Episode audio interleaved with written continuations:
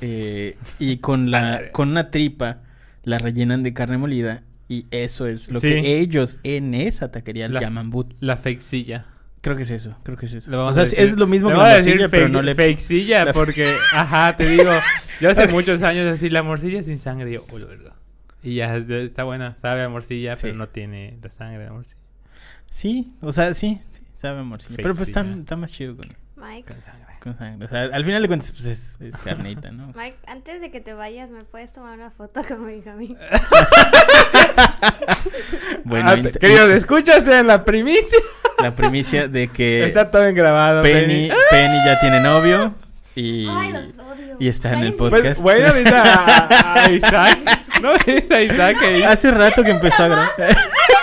Si no, si no estuvieses metida en tu celular, habrías visto que Isaac dio la señal de que está grabando. Bueno, dedicamos todo, este, bueno. todo este podcast a nuestro nuevo compañero Benjamín. Benjamín, que, va, Ven- que, que tiene que dar su tanda de chicharra y su tanda. Va a quedar para la Señor Don posteridad. Benjamín, si usted se va a quedar con una de nuestras compañeras, pues al menos tiene que llegar la chicharra a A la huevo. oficina. Está bien. Bueno, Empecemos. empecemos.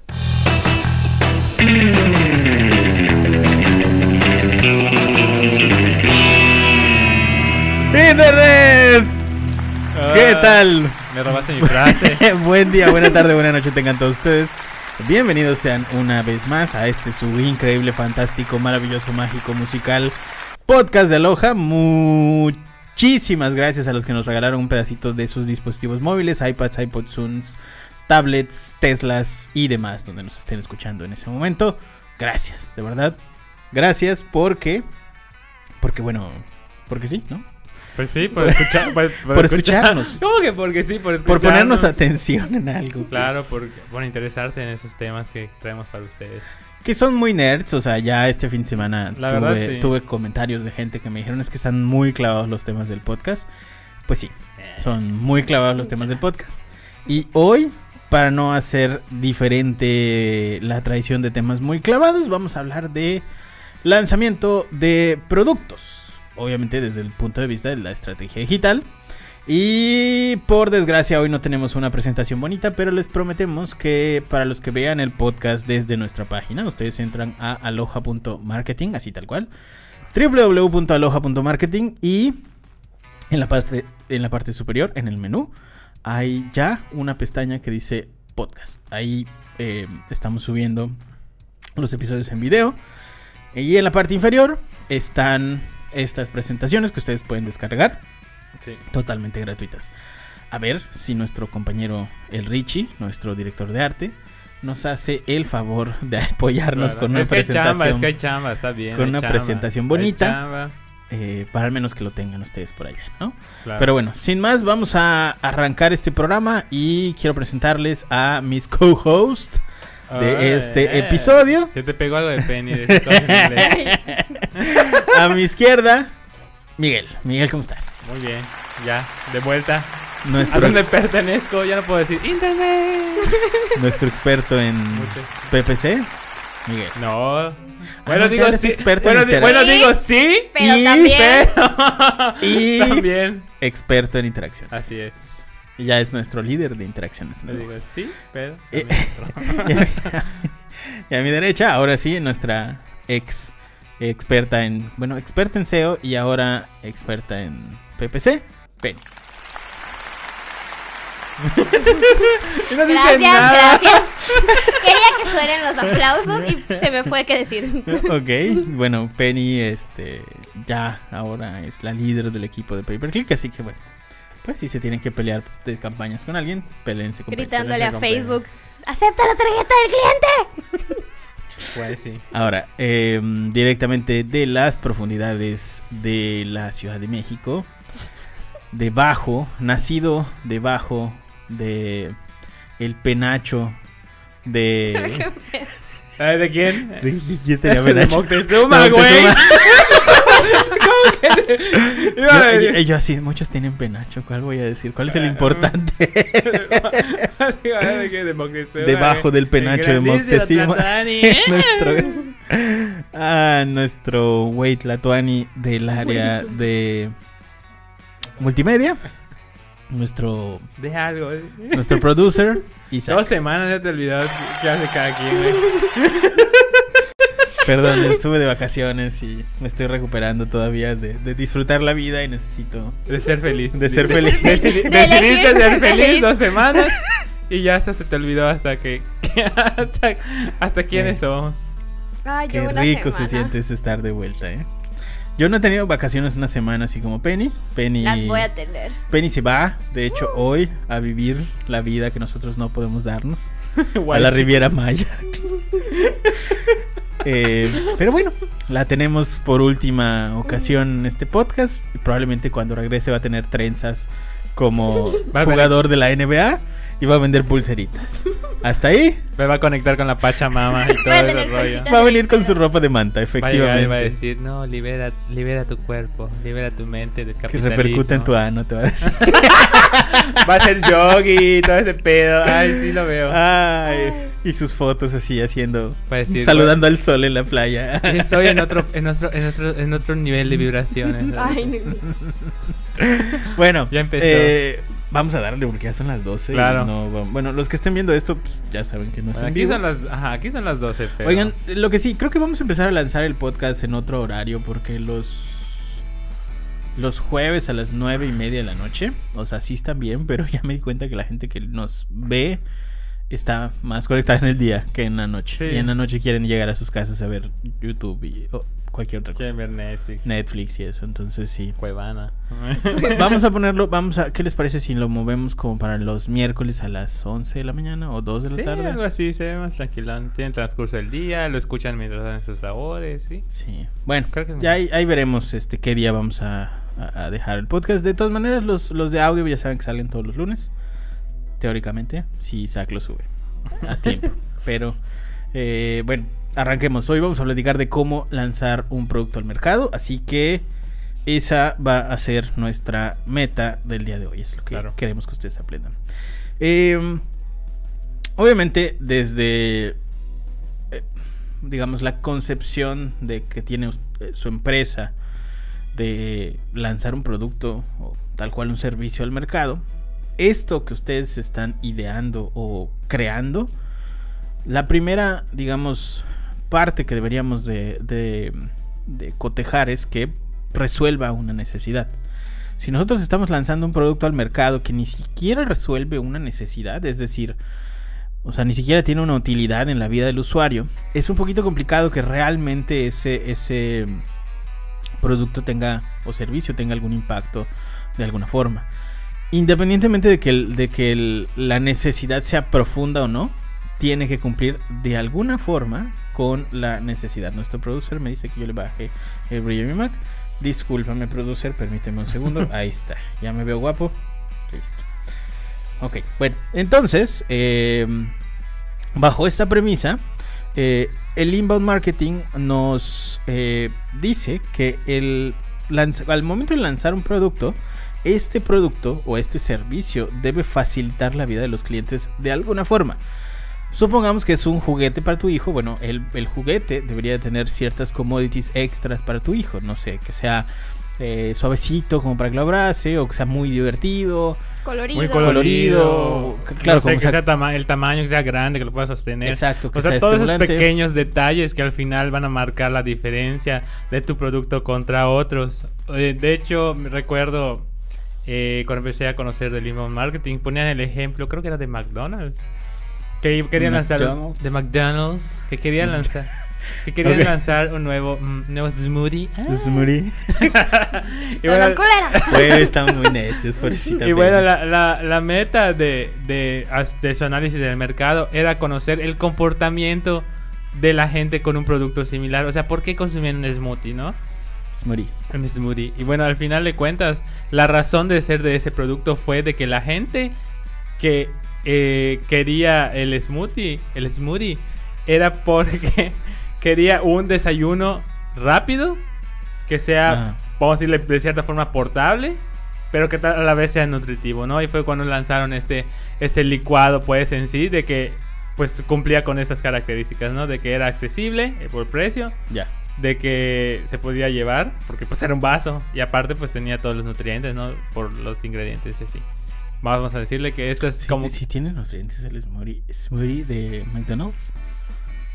Pues no según, sé. pues según es. De- ay, yo no sabía que... De entrada yo no sabía que tenía smoothies, ¿no? Pues sin desayuno. Digo, yo lo diré, están tienen bien desayuno. puercos, yo no creo que, No los voy a que juzgar. sean como no tan los voy a nutritivos juzgar. Creo que los puercos, son- los puercos son los de IHOP. Que se me hacen brutales. Sí. No lo sé. Pero tampoco No. son muy saludables los desayunos de McDonald's. Bueno, No, O sea, no, porque, ejemplo, o sea, chavos. incluso el jugo de naranja, No me el jugo de naranja que dan no es este, no es Natural, natural, o sea, es de esos de encaja, de esos de cadena de libertad, y Es- esas mamás. ¿Cómo. ¿Cómo se llamaba el otro? ¿Te acuerdas? Eh, o sea, ya viste que vienen botes como de plástico, de como de Mm, leche, como, de- como el que viene la leche latia. Es, es- Leche de- en la... Ay, sí. What? no me acuerdo, pero sí, Eres sí, all, sí lo pero así de all. Sí. Pero bueno, esa es la premisa principal de- al momento de lanzar un producto.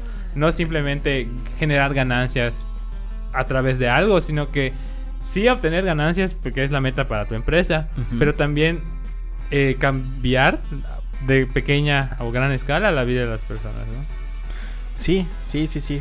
Y bueno, al final de cuentas, con, con esta premisa, que obviamente si la intención es que tu, tu... O sea, si el discurso es que tu producto o tu servicio mejore de alguna forma la vida del cliente, a raíz de esto, a raíz de esta premisa, o sea, de, que de verdad estás cambiando un poquito y mejorando un poquito la vida del cliente, o mucho, lo que chingados quieras, pero vaya, la intención es siempre mejorar. eh, con base en esta premisa, tenemos que hacer nuestro primer ejercicio de alineación con la metodología de inbound marketing, que sería la creación del buyer persona. Entonces, a raíz de que sabemos que estamos mejorando la vida del cliente, es aquí donde nos preguntamos quién. ¿Quién es el cliente? ¿Cómo es el cliente? ¿Qué edad tiene el cliente?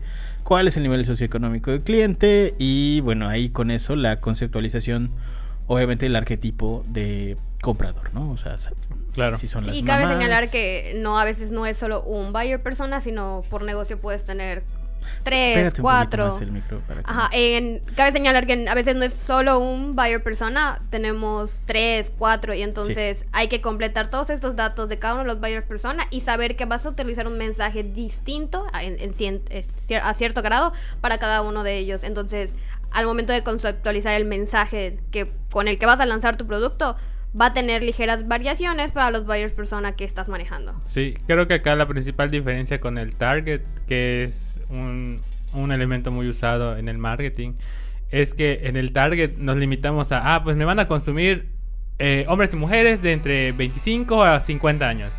En cambio, el buyer persona es prácticamente idealizar a un cliente. Por ejemplo, me va a consumir eh, Juan eh, Pérez, que es deportista, en- ah, retomando el tema del smoothie, ¿no? Que es deportista, eh, que hace triatlón, quiere un, de- algo, un desayuno rico.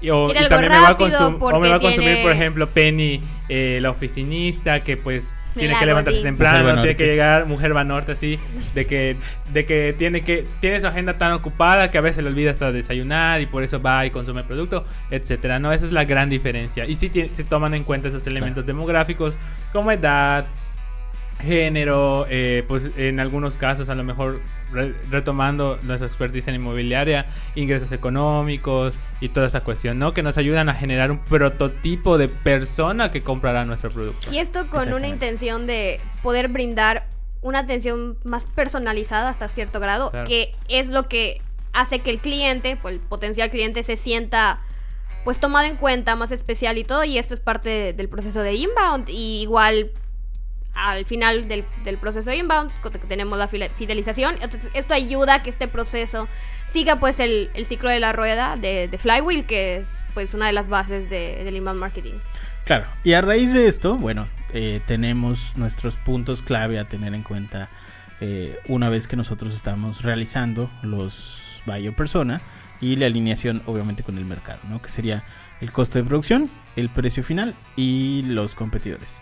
Estos serían los puntos clave que nos sirven no solo para la eh, puesta en marcha de nuestro plan maestro de lanzamiento de producto, sino que también nos van a servir para, eh, pues obviamente definir los, no sé, el costo al público, por ejemplo, eh, nos va a ayudar para eh, saber, tu margen de ganancia. Claro, tu margen de ganancia. Si en el mercado realmente tu producto va a tener algún, alguna injerencia, porque probablemente la competencia es mucho más económica que tú y mejor que tú. Claro, y, por, e- Entonces- y por ejemplo, al conocer igual tu competencia, también te puede servir como un feedback para saber, ok, mi competencia también hace licuados, ¿no? Vamos a Claro. decirle. Pero ¿qué puedo yo aportar? ¿Qué valor agregado puedo yo aportar para que el cliente al final de cuentas, en vez de irse en la competencia, se vaya conmigo?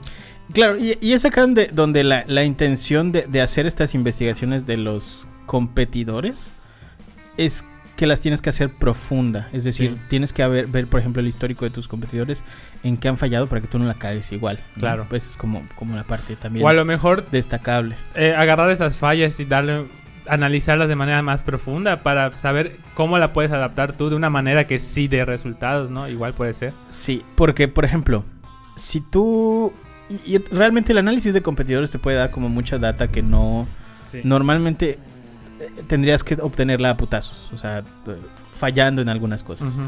Como por ejemplo, eh, reconocida marca de café de la Sirenita encontró que la, la, la otra marca de café de los jeans eh, tenía unos vasos ligeramente em, diferentes que tenían, digamos, como que un- una mejor presentación, estaban mejor hechos, obviamente eran un poquito más caros.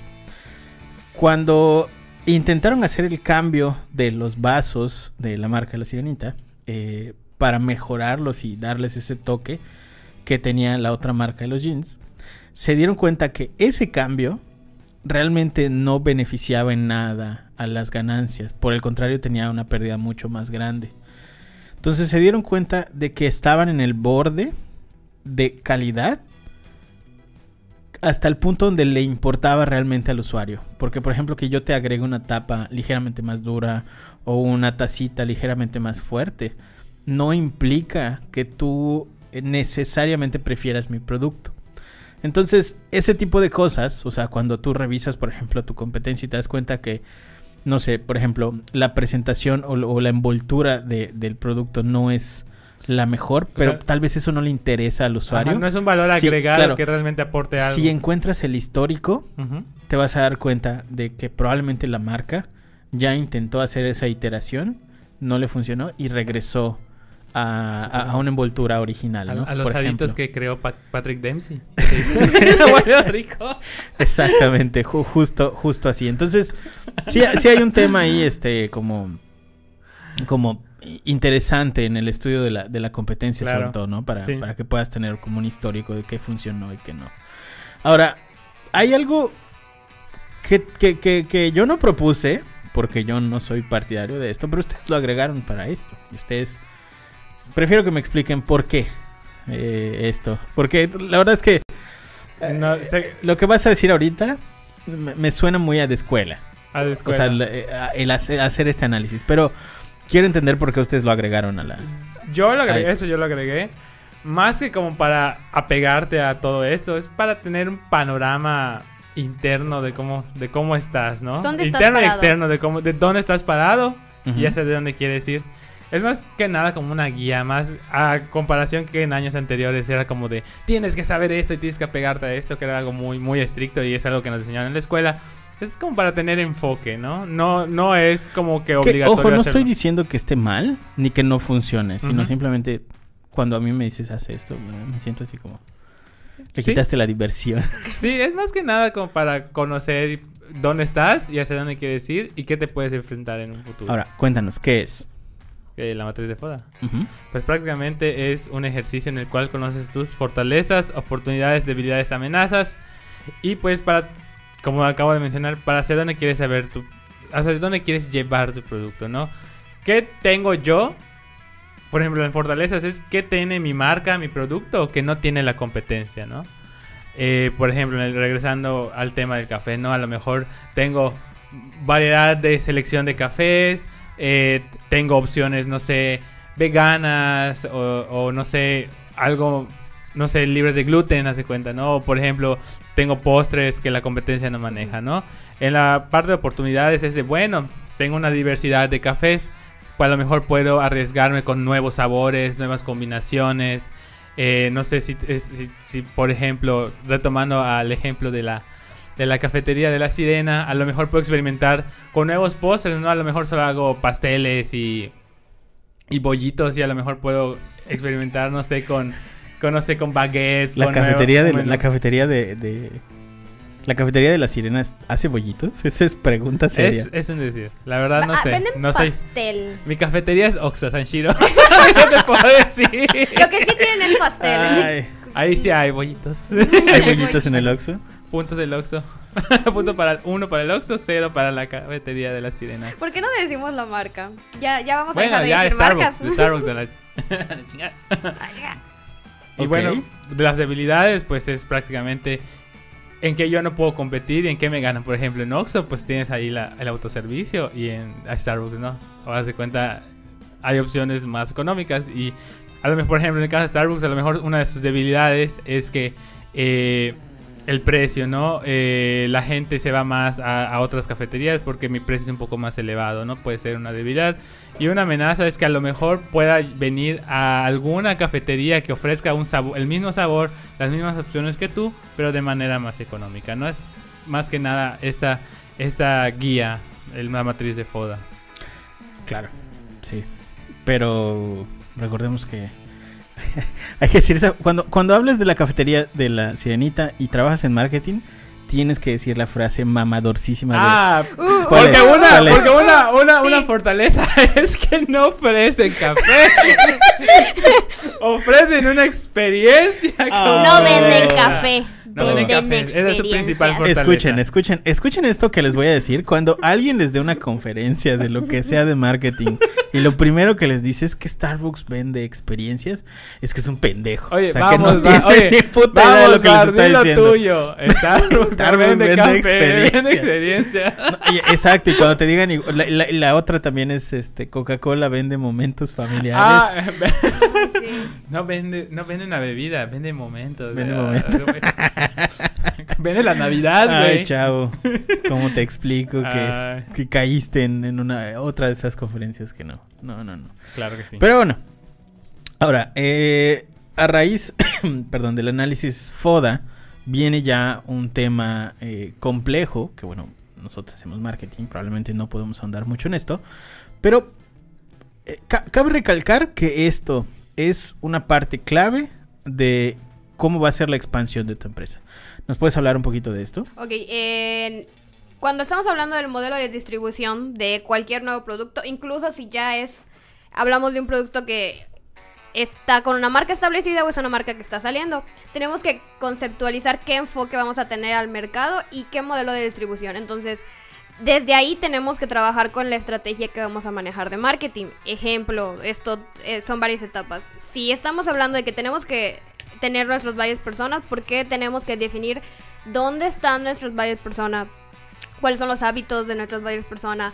¿En qué plataformas se encuentran sus hábitos de compra? Entonces ahí podemos definir, bueno, para llegar con este nuevo producto, nuestro cliente está en Facebook o maneja demasiado su, su correo. Entonces vamos a hacer una estrategia de email marketing que también esté unida a una estrategia de Facebook Ads. Tal vez vamos a utilizar una campaña de interacción para que vean un promocional y si lo descargan se les va a ver un correo. Entonces todas las etapas que, que vamos a utilizar durante la estrategia tienen que estar pensadas en dónde está nuestro buyer persona y cómo le vamos a distribuir la información, cómo es la mejor, cuál es la mejor manera de llegar con determinado buyer persona. Y obviamente que, que rinda el presupuesto y tenga un retorno de, de tu inversión. Claro.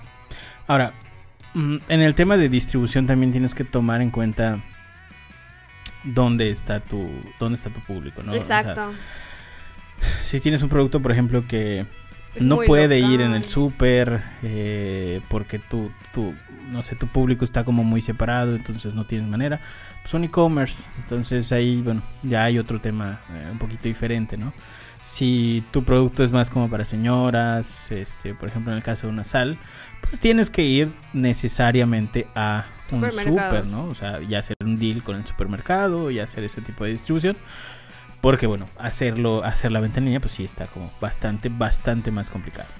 Ahora, pasos para planear eh, una campaña de lanzamiento, de lanzamiento, de Lanzamiento. una campaña de lanzamiento. Bueno, eh, les platico los pasos, igual muy como por encimita, porque esta parte pues sí, nada más es una pequeña introducción.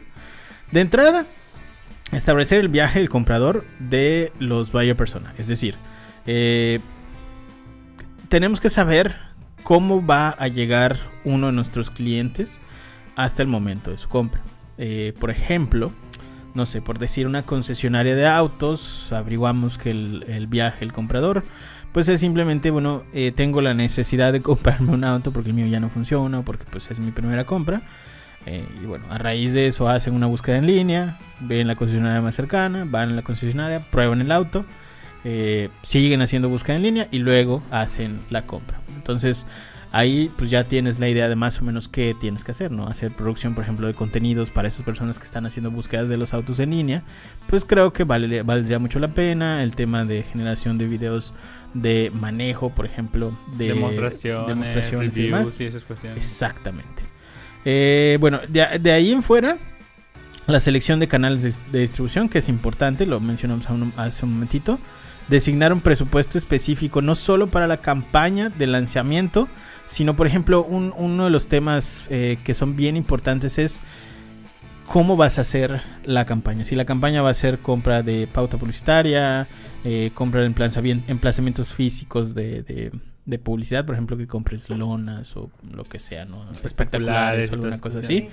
O como hace Krispy Kreme cuando llega a una ciudad que empieza a regalar un chingo de mamadas. Sí, hace campañas Eh, de activación donde literal así de... Eh, eh. Casi, casi así de, bueno, eh, de repente ah, compras una dona, ten tu caja de 12 donas gratis. Sí, sí, o sí, compraste sí. una caja, la siguiente es gratis. O lo que empiezan a hacer cuando llegan a una ciudad es donas gratis para todos, para que vayan y conozcan el establecimiento y se les haga como muy familiar y muy fácil y conozcan como el proceso. Entonces, todo eso tiene obviamente un presupuesto específico, si no, pues se van al carajo, ¿no?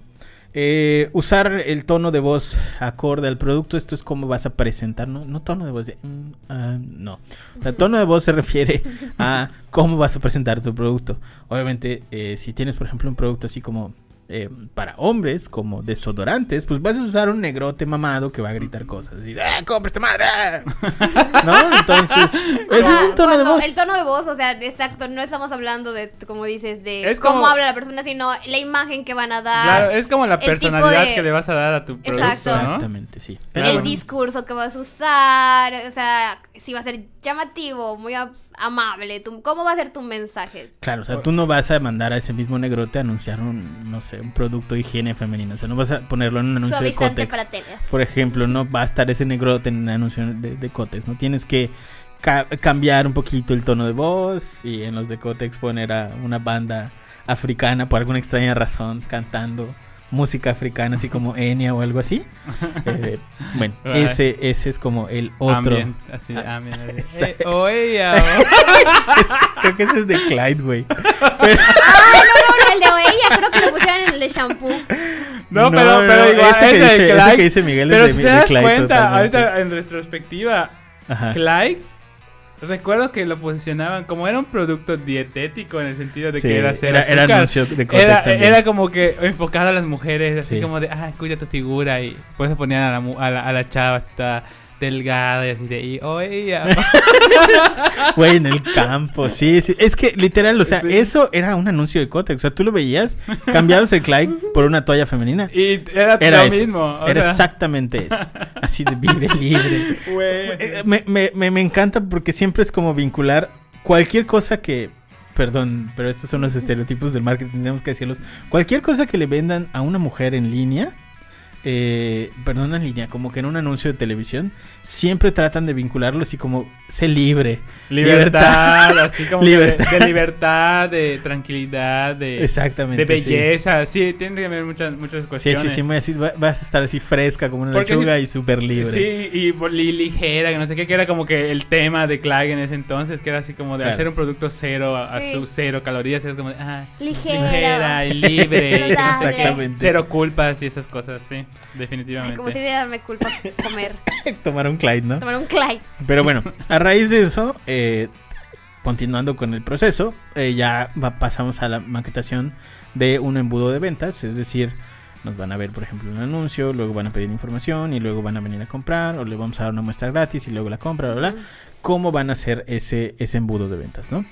Eh, después de eso, pues obviamente este, establecer las acciones que van a corresponder a cada etapa del embudo. Es decir, cuando piden información, ¿qué les voy a decir? Cuando piden una muestra gratis, ¿cómo se los vamos a mandar?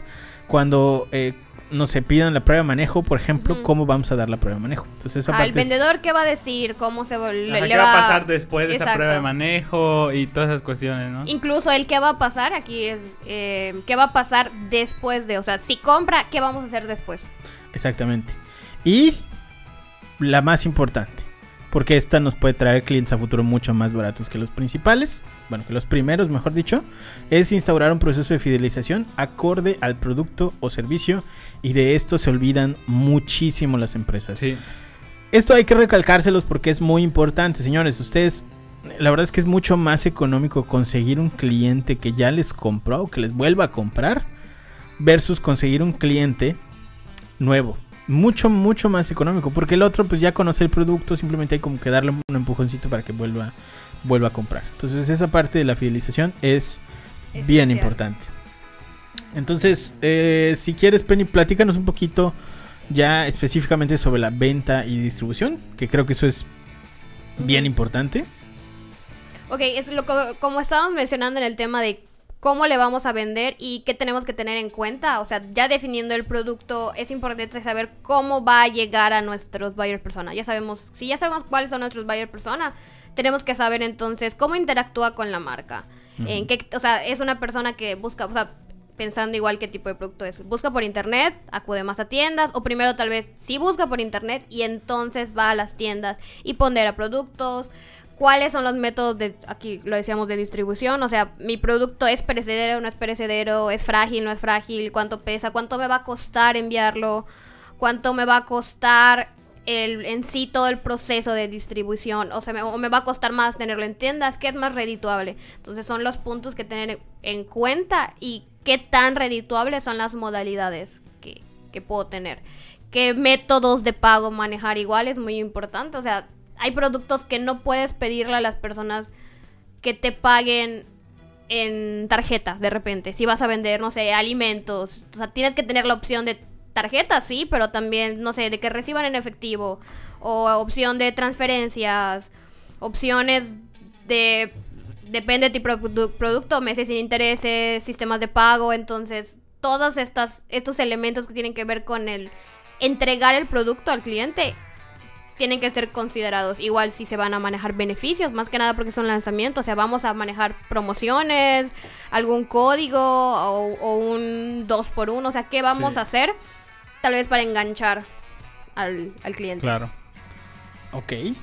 Y Miguel, ¿nos pudieras ay- ayudar con los tipos de campaña que pudiéramos usar para esto, para lanzamientos? Claro, en el marketing digital, pues eh, apegándonos al marketing digital, creo que la base eh, de para desarrollar una campaña de lanzamiento es conocer al buyer persona. Como bien ya hemos repetido, creo que en este podcast, es cómo el cliente conoce no solo nuestra marca, nuestro producto, a lo mejor hasta el tipo de productos o productos similares, ¿no? A lo mejor es para ellos es, es más fácil verlo, no sé, en un espectacular o verlos en, en la televisión, pero apegándonos a redes sociales y, perdón, a, plataformas digitales, aquí lo que tienes que analizar es de qué manera tu producto, eh, o sea, el cliente interactúa con tu producto en internet, por ejemplo, lo busca activamente, si lo busca activamente, a lo mejor te sirve una campaña de, de motores de búsqueda o en, Google, en Google Search, ¿no? O por ejemplo, si tu cliente sabes que se la pasa en redes sociales, a lo mejor una campaña en Facebook, en Instagram o en Twitter, en Reddit recientemente, ¿no? Puede ser eh, funcional para ti. A su vez, eh, tienes que eh, decidir qué tipo de campaña. Afortunadamente, los, los, las plataformas de advertising on- online nos ofrecen diversas, eh, diversos tipos de campaña y no sé, a lo mejor se me ocurre que puede ser, por ejemplo, una campaña de alcance, que son las más comunes cuando queremos lanzar un producto. Por ejemplo, si queremos que la gente reaccione a, a nuestro producto, a nuestro post, puede ser a lo mejor una campaña de interacciones. Eh, por ejemplo, si igual nuestro con el contenido, la pieza de contenido con la que vamos a promocionar es un video y queremos reproducciones, hay campañas de video y o por ejemplo, igual si queremos redirigirlos a un sitio web, hay campañas de tráfico, etcétera, ¿no? Esa es una de las cuestiones que igual hay que definir, que si bien puede sonar como algo muy extra, es importante definirlo porque eso puede marcar la diferencia entre una campaña de lanzamiento exitosa o un fracaso. Perfecto. Penny, ¿y sobre el embudo de ventas? Ok, y el tema del embudo de ventas, eh, ya que tenemos el igual el viaje de comprador, tenemos que considerar, en- pensando ya en venta y distribución, cómo va a estar, eh, cómo se va a ir reduciendo el número de potenciales clientes a clientes. Entonces, cuando entra, empezamos desde la etapa pues de la atracción, eh, por medio de qué metodología utilizamos en las campañas para llegar a esa etapa y qué vamos a hacer ya que los clientes pues están en esta etapa para pasarlos a la siguiente consideración, o sea, qué acciones se van a tomar y de esta a lo que es ya la conversión a cliente y los pasos posteriores en la etapa de fidelización. Entonces tenemos que determinar en este embudo de ventas en cada uno de estos, por ejemplo, renglones o fases, qué acciones vamos a hacer para ir pues pasando pues idealmente el mayor número de, potenciales leads que llegan a clientes. Perfecto. Y ya para finalizar, obviamente retomamos este tema del trato postventa. Les recuerdo, es muy importante para ustedes tener un proceso postventa porque así es mucho más económico tener un cliente nuevo. eh, perdón, es mucho más económico tener un cliente que vuelva a realizar una compra versus un cliente que eh, sea totalmente nuevo. ¿no? Entonces, en este caso, pues hay que implementar eh, sistemas de recompensa, de fidelización, sistemas de puntos, gamificación, algún tema de seguimiento postventa. En algunos casos, por ejemplo, eh, las aseguradoras ah, tienen temas como de, fi- eh, de felicitaciones para cumpleaños, promociones, como entradas al cine, que son cosas que al final de cuentas hacen que pues sigas Sí. eh, detrás de la marca, ¿no? Y, y esté como en top Claro, of mind. son los pequeños detalles que al final de cuenta eh, aportan y aportan, ¿no? Porque como, como bien dices, es, es mucho más económico mantener un cliente, porque pues prácticamente ya lo conoces, ya, te- Claro. ya lo has comprado, ¿no? Y aquí es donde entran en juego mucho las campañas de email marketing. De hecho, pues si ustedes han comprado en, en cualquier e-commerce, bueno, la mayoría de los e-commerce se dan cuenta, al final les mandan promociones, les mandan cupones, o por ejemplo hay ventas especiales, Sí. hay descuentos especiales, todo esto va en esta parte de, de trato postventa, ¿no? Y si no lo están haciendo, pues consideren, sé que sabemos que no todas las industrias a lo mejor entra esta parte de trato postventa, de a través, me refiero a través de email marketing, pero a lo mejor, por ejemplo, no sé, algún detalle, algún seguimiento, o hasta, por ejemplo, tu, tu misma atención postventa puede ser un valor agregado en esta etapa, creo yo. Totalmente. Y bueno, con esto cerramos ya oficialmente el episodio del día de hoy. Antes de irnos, Miguel, ¿cómo te pueden encontrar en redes sociales? Lo pueden encontrar como Mike Tenchuno en Instagram y Twitter. Penny, ¿cómo te pueden encontrar en redes sociales? Me pueden encontrar como arroba dime pennybu. Y a mí me encuentran como arroba soy Sanshiro. Nos vemos la próxima semana. Cuídense mucho. Muchas gracias por habernos escuchado. Bye. Bye.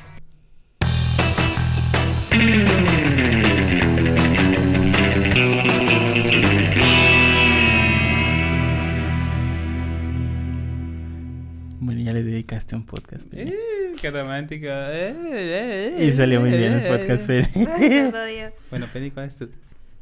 ¿Cómo, cómo vamos a hacer para que el podcast le llegue a ese muchacho? Porque muy seguramente Penny no lo va a mandar. lo va a compartir. No lo vas a compartir. te Yo se lo- conozco. Yo se lo voy a enviar por inbox. Se lo voy a enviar por inbox. Se lo voy a decir, oye, dice Penny que veas esto. Ya he escuchado el podcast. ¿Ya has escuchado el podcast? ¿Qué ha dicho el Pues podcast? seguro de Pero espérate, ya veo los episodios, los episodios donde sales. Ajá. O sea, ya escuchó Pues sí lo va